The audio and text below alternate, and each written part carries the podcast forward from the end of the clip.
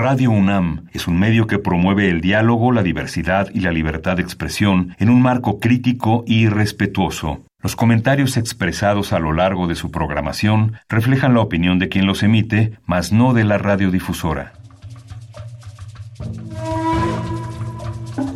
El Programa Universitario de Estudios de la Diversidad Cultural e Interculturalidad de la UNAM y Radio UNAM presentan Calme Cali, una ventana para asomarnos a un mundo culturalmente diverso.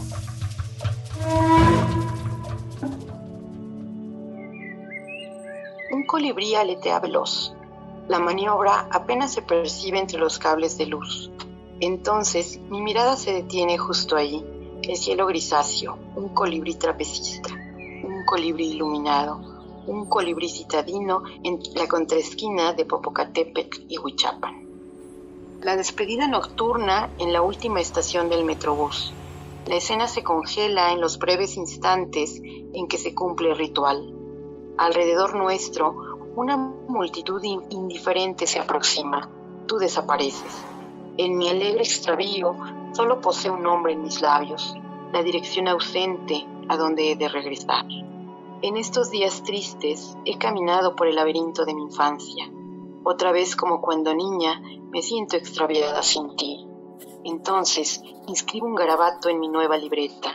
No hay palabras, solo el trazo de una nube que te guarda en la memoria. Te llamabas días en que fui feliz. Calme Cali Acabamos de escuchar a Susana Bautista Cruz, ella es escritora, docente, promotora de poesía en lenguas originarias, parte de la comunidad Mazagua y está con nosotros por segunda ocasión aquí en Calmecali. ¿Cómo estás, Susana? Qué rico escucharte. Eh, muchísimas gracias, Vania, por esta nueva invitación. Yo soy la más agradecida. Cuéntanos, por favor, repítenos el título de lo que acabamos de escuchar y dónde lo podemos encontrar. Claro que sí, bueno, eh, son eh, unos versos, eh, em, se llama el, el, poemario Roma, es una edición de autor que publiqué hace algunos años, por ahora ya no tengo poemarios, pero hay algunos de estos fragmentos poéticos que los pueden buscar en redes sociales únicamente googleando mi nombre y colocando la palabra Roma. Perfecto, ahí está la recomendación. Hablando de redes sociales, eh, pues compártenos tus redes sociales, por favor. Claro que sí. Eh, bueno, solamente estoy eh, en el Facebook con mi nombre, Susana Bautista Cruz, pero hay, bastante mío. si ustedes googlean mi nombre, pueden encontrar algunos ensayos que he publicado, ensayos sobre derechos lingüísticos, publicado en Tierra Adentro, en Revista Sin Fin y em, armas y letras. Bueno, hay, creo que hay, bastante con respecto a eh, la difusión que suelo realizar sobre poesía escrita en, lenguas indígenas. Recientemente estoy escribiendo una entrada para una revista y eh, se llama eh, Primeras Raíces, me parece, ese es el título de, la entrada que tengo. Entonces, es Susana Bautista, Primera Raíces, y ahí van a encontrar también poesía escrita en lenguas originarias de otras autoras, pero también con, con introducciones pues eh, breves y, e importantes, creo yo, para, para contextualizar eh, los contenidos. Sin duda es eh, pues importante que nos acerquemos a estas escrituras y a estos textos que nos dan también otro cariz de distintas situaciones, ¿no? Y de tópicos que, resuenan en nuestra sociedad y a los que hay que poner muchísima atención, por supuesto. Y entre esos temas están, eh, pues, dos en particular que están vinculados también, por supuesto, y que son intereses eh, tuyos, Susana. Eh, me refiero a los estudios, por ejemplo, los estudios feministas y los estudios de género, que es un tema, pues, en el que naturalmente como, como mujer, pues, te pega, ¿no? Y te involucra, pero tú, eh, pues, de manera personal, de manera eh, pensada, eh, con conciencia, ¿no? Has decidido abundar en esta investigación y pues sobre todo me interesa tu perspectiva como integrante de una comunidad originaria, cómo se, se leen estos temas, estos tópicos de, de género, ¿no? Porque pues sabemos que que las situaciones son distintas en cada, en cada comunidad, en cada sociedad, ¿no? Eh, no es lo mismo en la situación en la sociedad de Occidente que en la sociedad, por ejemplo, eh, Mazagua, ¿no? O los Mijes o, cualquier comunidad originaria en nuestro país. Sí, qué, qué, bueno que tocas esta temática. Muy pocas veces se discute o cuando se discute solo se hace pues de manera muy, muy general y quizás está un poco obvia, ¿no? Es, es decir, sabemos que está Exactamente, sabemos muy bien que desgraciadamente las condiciones económicas y culturales en las que siguen viviendo eh, muchos pueblos eh, originarios, sobre todo en sus comunidades eh, rurales, pues hacen que no exista educación, atención médica, infraestructura, pero sobre todo también al interior de las comunidades también, bueno, a mí me, me tocó ver muy, vivir muy de cerca ahora que estuvimos en pandemia, eh, cómo eh, la realidad para un niño y para una niña es completamente diferente, ¿no? Aún siendo los pequeños, no sé, 6, 7 años, eh, cada uno de ellos ya eh, tiene el rol de género muy, pues muy hecho, ¿no? Si eres niño te tocan las labores más pesadas en cuestión del campo, ¿no? Si eres niña te toca la cocina, te toca atender, si, si tienes hermanitos más pequeños, te toca arrullar a los niños, etcétera. Pero sobre todo algo que me parece muy triste, eh, qué es, qué, es lo que tiene que ver con la educación. Es decir, sí me toca ver cómo eh, los niños iban a la escuela y las niñas no. Las niñas tienen que quedar en casa, ayudar a hacer la comida, echar la tortilla, a lavar la ropa, a barrer, o sea, todo lo doméstico le toca a las niñas. no hay tiempo para la escuela, o sea, las niñas se quedan en casa, ¿no? Entonces, e, eso sí es muy triste. Y por otro lado, también en, cuanto al, a la escuela, eh, a mí me tocaba, bueno, también parte de estas labores, ¿no? Y me tocaba llevar a mis sobrinos a la escuela, eh, eh, y eh, bueno, ya en el regreso, ¿verdad? Y me tocaba ver también cómo las niñas en, en las que menos habían progresado en, en cuestión de, de, las tareas, de los estudios, y se tenían que quedar más, más rato en, en la escuela, aunque realmente no hay un progreso y se sigue pensando que eh, solo con que sepas leer y escribir, eso ya es suficiente. Entonces, la, la educación en la comunidad indígena, eh, al menos en esta, que es Riollos Buenavista, eh, pues está muy, muy mal, es decir, solamente se llega al nivel primaria, cuando mucho secundaria y nada más, porque no hay, las familias no cuentan con mayores recursos para enviar a sus hijos a los municipios, ¿no? Entonces, este, sabemos que la educación es pública, pero bueno, y que eh, se paga quizá muy poco, pero aún así no hay empleo. Eh, lo que se da aquí en, las siembras para, para autoconsumo y no va más allá de eso. Entonces sí, sí es muy triste. Y hay que recordar que también la comunidad Mazagua es una de las que pues eh, sus jóvenes van a, trabajar a la central de abastos, son albañiles y en el caso particular de las de las niñas, este desde muy temprana edad salen a este pues a trabajar eh, labores domésticas desde lavar platos hasta eh, pues quedarse en una casa, ¿no? con, con la patrona cuidando niños, en fin. Esa es la sigue siendo la situación eh, en, esta comunidad.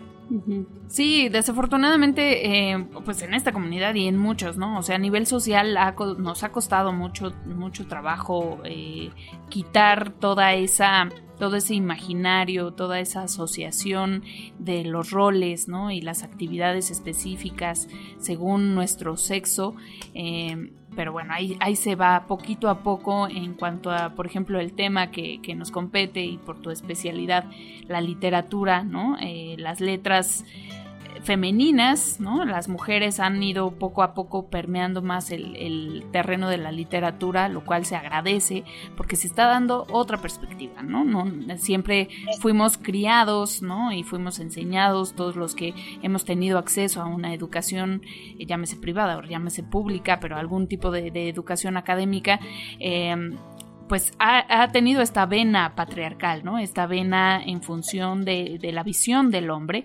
Entonces, cuando aparecen escritoras mujeres, ¿no? Con, dando otro panorama, dando otra perspectiva, el conocimiento se nutre, sin duda, ¿no? Y en ese sentido me gustaría eh, que nos contaras cuáles son esas mujeres, cuáles han sido esas mujeres emblemáticas para ti de la escritura, de la literatura, de cualquier otro tópico que tú retomes y que nos recomiendes por acá en Calmicali y de ahí nos vincularemos con tu labor en la asignatura de México Nación Multicultural, que tienes ahí una clase eh, específica de mujeres indígenas, pero bueno, primero háblanos de estos títulos, de estas mujeres autoras que han marcado tu, tu quehacer profesional y personal sobre todo, ¿no? Sí, fíjate que son varias, pero recientemente me, conmueve mucho la escritura de una eh, joven poeta en lengua eh, en lengua chol, porque esta es una de las lenguas que si bien es cierto, tiene un eh, se localiza en el territorio de Chiapas y hay buena hay un buen número de, de gente que habla chol eh, pero solamente lo habla, ¿no? La escritura es otra cosa, creo que ya lo habíamos comentado en el programa, programa anterior, perdón. Y en el caso particular de, Juana Karen eh, Peñate, em, me, llama mucho, la, ella también estudió Derecho, ¿no? Yo creo que buena parte también si, si leemos las biografías de algunos escritores en, lenguas indígenas, vamos a, encontrar que... Eh, un, porcentaje alto ha estudiado derecho justamente para defenderse, para conocer el derecho positivo, porque sabemos muy bien que pues hay una manera de ser al interior de las comunidades que contrasta con lo de afuera, ¿no? Eh, y en ese sentido, eh, justo la, la defensa de, pues de, de, todo lo que uno es, pues tiene que obviamente eh, mirar que, de qué manera eh, se va a defender, ¿no? Y en ese sentido, el conocimiento del derecho positivo, pues da armas, ¿no? Para, para la defensa. En el caso particular de Juanita, bueno, pues ella estudió Derecho, es abogada, pero también es una gran poeta y hace, en el 2020, hace dos años, ella el premio Plia por un poemario extraordinario que se llama Isoñil Jaal, en su lengua chol, eh, es Danza de la Lluvia. Y es un poemario extraordinario, eh, es muy presente todo tipo de injusticias, de feminicidio, em, de despojos de tierra em, y de la muerte, la, la, muerte que a veces no llega em, justo llegó la pandemia. Y es un poemario que, a mí también me, me, dio luz. Eh, yo comentaba que mi hermano falleció justo el año pasado y ese poemario a mí me sirvió eh, como una catarsis porque eh, está presente, están presentes todas las desgracias del mundo y aún así hay luz. Hay, luz en lo más pequeño, en la lluvia, en, en las luciérnagas, en, el vuelo de colibrí, aunque suene muy cursi, pero el colibrí es una de las aves más bellas eh, que tiene nuestro país, pero que también simboliza mucho para las comunidades eh, originarias. Entonces, eh, ese poemario es un, poemario circular que si bien nos va presentando diferentes escenas de la cotidianidad, la pobreza que comentaba, los golpes de la vida y de otras personas, de esa muerte que llega inesperada, pero también está esa mirada puesta en, lo que sigue, que es la vida misma. Entonces, eh, para mí ese poemario em, tenemos que leerlo todos, ¿no? Es, un gran poemario. Y, repito, ese poemario obtuvo el premio Plia, que es el premio de literaturas de América eh, en América, en las Américas. Entonces, eh, y que lo haya obtenido una mujer es la segunda mujer. La primera fue eh, Marisol Quemó y eh, por una novela, Los Pasos Perdidos, y, en este, bueno, en ese año fue fue Juanita, Juanita Peñate. Entonces, este, celebro mucho este poemario. Todavía no sale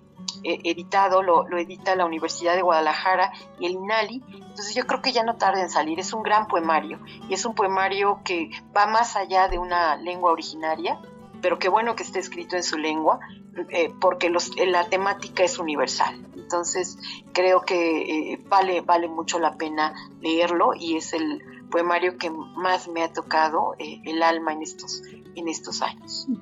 El poemario de, de, Juana Peñate, que por cierto estuvo con nosotros muy al principio de Calmecali, la recuerdo, eh, no, no ah. me falla un poco la memoria en cuanto a si fue en nuestra primera o la segunda temporada, pero échense un clavado a nuestro podcast www.radiopodcast.unam.mx. Ahí van a encontrar eh, todos los programas de Calmecali desde el inicio de los tiempos, así que escuchen la conversación que tuvimos justamente con Juana y un saludo por si nos está escuchando por acá. Pues ahí hay, hay una propuesta de lectura, eh, Juana Peñata, por supuesto, a Susana Bautista también léanla porque pues ella también es escritora, además de promover la poesía de otros autores, pues ella también está ahí en esa, en esa chamba. Y en ese sentido, pues Susana, cuéntanos tú, eh, ya nos hablabas de estos temas que te interesan, por supuesto, el género, el, feminismo, ¿no? Bueno, la perspectiva femenina. Eh, ¿Cuáles son, además de estos, otros tópicos que tú retomas en tu trabajo, los que tú quieres visibilizar y subrayar con, con tus textos? Eh, claro que sí, bueno, es, un tema muy complejo, mm, eh, que es la, homosexualidad entre mujeres, ¿no? El amor, el erotismo, la sensualidad entre mujeres, ¿no? Este, en general creo que, eh, sobre todo tratándose de las mujeres pertenecientes a pueblos indígenas, mm, me ha tocado ver cómo parecería que las mujeres solo, solo están visibilizadas para el trabajo, ¿no? Para la miseria, para los hijos, pero también tenemos cuerpo y, también somos seres eróticos que nos erotizamos con la palabra, ¿no? Bueno, con eh, otras cuestiones, pero este, yo creo que también es importante hablar del cuerpo, del cuerpo femenino, de lo que pasa por el cuerpo y que no sean solamente los golpes o el maltrato, sino también eh, esa manera gozosa de sentirnos vivas, libres y de amar a otras mujeres, ¿no? Entonces, este, son temas que eh, muy difícilmente este, pues te invitan para comentar esto, pero bueno, pues es lo que, lo, que también eh, me interesa. De hecho, mi poemario se llama Roma eh, y hace alusión a la colonia Roma, surgió antes de esta película de Roma, pues eso sí lo, lo aclaro. Y bueno, es la historia de una niña que ama a una mujer y viceversa. Este, es, es muy interesante. Y bueno, todo ocurre, parecería que en el imaginario, en el sueño, en la realidad. Entonces es un poco el juego del poemario, pero de una niña que se enamora del amor o de una mujer, ¿no? Y uno va, va descubriendo este, quién es esa mujer la que esa niña está enamorada. Además es interesante porque gracias a este poema eh, pude también publicarlo, eh, publicar algunos fragmentos en la antología eh, que, recogen poesía escrita por mujeres, ¿no? Y, cuya temática es la, diversidad sexual. Este es un tema muy importante también, digo, entre otros, por supuesto, pero qué bueno que lo tomas justo en este contexto en el que pues escuchamos en distintos medios, en distintas plataformas, ¿no? Eh, que muchos eh, instituciones, eh, universidades, personajes particulares, ¿no? Se suben al, al discurso, ¿no? De, del orgullo, al discurso de, de la diversidad, de la del abrazo, ¿no? El entendimiento a, a otras orientaciones sexuales, a otras formas de expresar, como bien lo dices, la, sensualidad, ¿no? La atracción hacia otro ser. Em, y creo que la literatura ha sido uno de los medios en los que más quizá, tú me corregirás, pero quizá más... Eh, aprobado, ¿no? O más aplaudido se ve el que se hablen de estos temas, ¿no? O sea, se recurre más a los libros porque cuando lo dice un libro está bien, ¿no? Pero si lo verbalizamos o lo externamos, ahí entonces ahí vienen estas complicaciones, ¿no? Y creo que es un primer paso, ¿no? El permitirnos estas herramientas como los libros o como los medios audiovisuales, etcétera, etcétera, en, el, en los que se evidencie o que se publicite o se difunda, mejor dicho, este tipo de discurso discursos de, tolerancia, de apertura a la diversidad, pero discursos reales, ¿no? No, no discursos nada más que, queden en demagogia, sino discursos de, verdad este, en los que la esencia sea de verdad abrirnos a, a, esta, a permitirnos, ¿no? Vivir la sexualidad del mejor modo posible, saludable, por supuesto, siempre. Y ahorita estoy pensando en esto que mencionabas de de tu poemario en el que haces alusión a una niña y a una mujer, ¿no? El, digamos, este encuentro amoroso entre dos mujeres, pero me llama la atención la cuestión de la edad.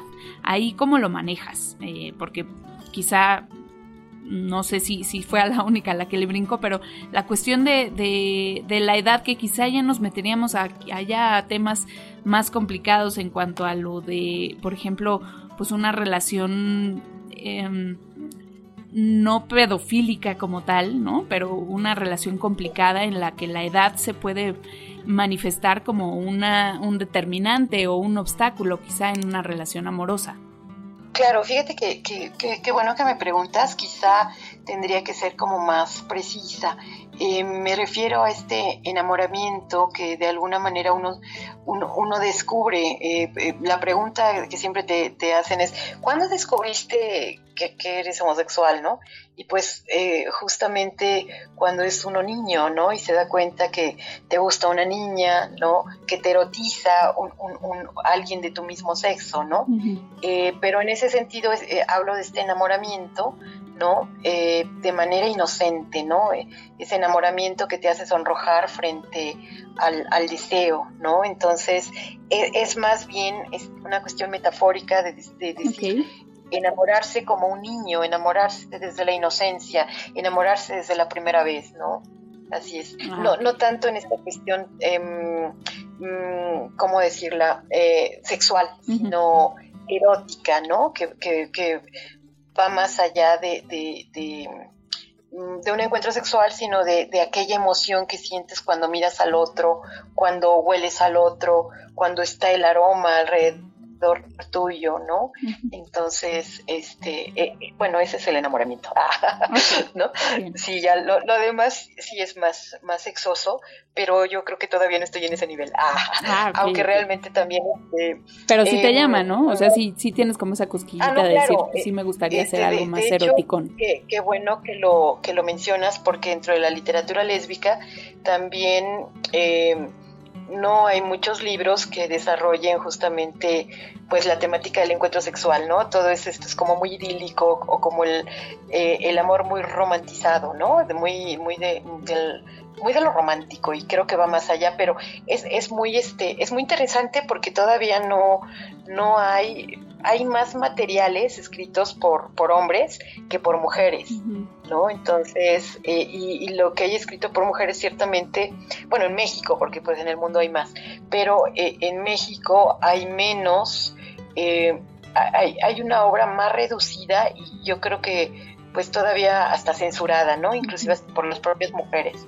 Entonces, es, es un tema complejo, que, pues tampoco tiene mucho, ¿no? Entonces, sí hay grandes obras que hablan alrededor de, pero en lo particular sí es, es, es como de a poquito, ¿no? O sea, nos falta mucha, mucha exploración con respecto a la sexualidad, al erotismo, en fin. Sí, hay que quitar muchos tabúes todavía, ¿no? Hay quitarnos también nosotros mismos, ¿no? Desde nuestra propia individualidad, quitarnos muchos temores que tenemos. Eh, que, que han sido fundados por la ignorancia, ¿no? Justamente porque como ha sido un tema, el tema sexual, el tema del erotismo, ha sido un tema históricamente vetado, ¿no? O, con un sello de, prohibido, ¿no? Pues nos da tiempo, nos da miedo rascarle, ¿no? Nos da miedo investigar, nos da miedo hablar, ¿no? Con, con el amigo, con, con, quien sea, ¿no? O con nosotros mismos, ¿no? También la autocensura, pues es un tema que ahí también se debe trabajar en, en muchos temas, como la literatura, como lo sexual, pero bueno, afortunadamente hay representantes de, de, la literatura y de estos temas como Susana Bautista que nos ayudan a darnos un poquito más de luz. Así que los invitamos para que lean su poemario Roma, la busquen ahí en redes sociales, en Facebook Susana Bautista Cruz, ahí la pueden encontrar y acercarse a su material. ¿Dónde más podemos buscar tus textos? Sí, eh, eh, justo eh, también he publicado en Tierra Adentro, afortunadamente ahí he publicado ensayo y he publicado también cuento. Entonces ahí están mis cuentos, en punto de partida también hay cuentos, este, y estoy próxima también a ya a publicar una, una serie de cuentos que tienen que ver justo con, con, con estas temáticas. Excelente, pues estaremos muy atentos. ¿Tenemos una, ficha, una fecha aproximada o nada más estamos allá al pendiente de tus redes? Eh, yo, yo pienso que eh, a finales de año es, es, probable que ya esté listo. También va a ser una edición de autor porque eh, mm, si lo hago para dictamen tardaría un poquito más. Entonces puedo mandar el, la colección de cuentos a algunas editoriales, pero desgraciadamente tardan. Entonces prefiero ahorrar y, y autoeditarme. Perfecto. Pues estaremos muy al pendiente entonces de tus próximos trabajos. Susana Bautista Cruz, muchísimas gracias por habernos acompañado en Calmecali. Te vamos a invitar a que despides la emisión con una lectura más. ¿Te parece? Sí, claro que sí. Eh, yo muy agradecida, la verdad, eh, pocas veces, justo por que trabajo más eh, la, em, pues la divulgación ¿no? de, poesía en lenguas originarias, me he olvidado un poco de mi trabajo, pero bueno, yo te agradezco mucho esta invitación y también pues las, las preguntas que hemos comentado aquí. Bueno, aquí va. Ser feliz en un sueño que evoca la infancia, mi infancia. Entonces, la niña tímida que suelo ser te seguía montada en su bici te dejaba guiar por tu zigzagueo constante. Atrás de ti, cerca, muy cerca y de tu mano, como el único paseo ciclista contigo por reforma. El camino empedrado y flores, muchas flores a nuestro alrededor. Fui feliz como lo he sido contigo cuando la mujer que eres acompaña a la niña que soy y viceversa.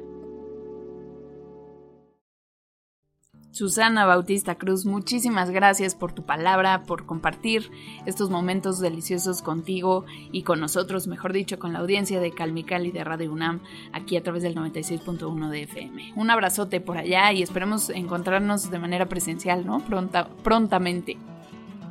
Ay, ojalá y sí. Muchísimas gracias, muy amables. Hombre, es tu casa cuando quieras volver acá platicamos de nuevo. Muchísimas gracias, Susana. Muchísimas gracias, sobre todo a todos ustedes que nos están escuchando, que nos escuchan cada jueves a las 10 de la mañana y los domingos en la retransmisión a las 3 y media de la tarde, todo por el 96.1 de FM. Gracias al PUIC por su colaboración también en este espacio. Yo soy Vania Nuche y los espero la próxima semana con más aquí en Calme Cali. Disfruten de la programación de Radio UNAM y nos escuchamos pronto. Gracias.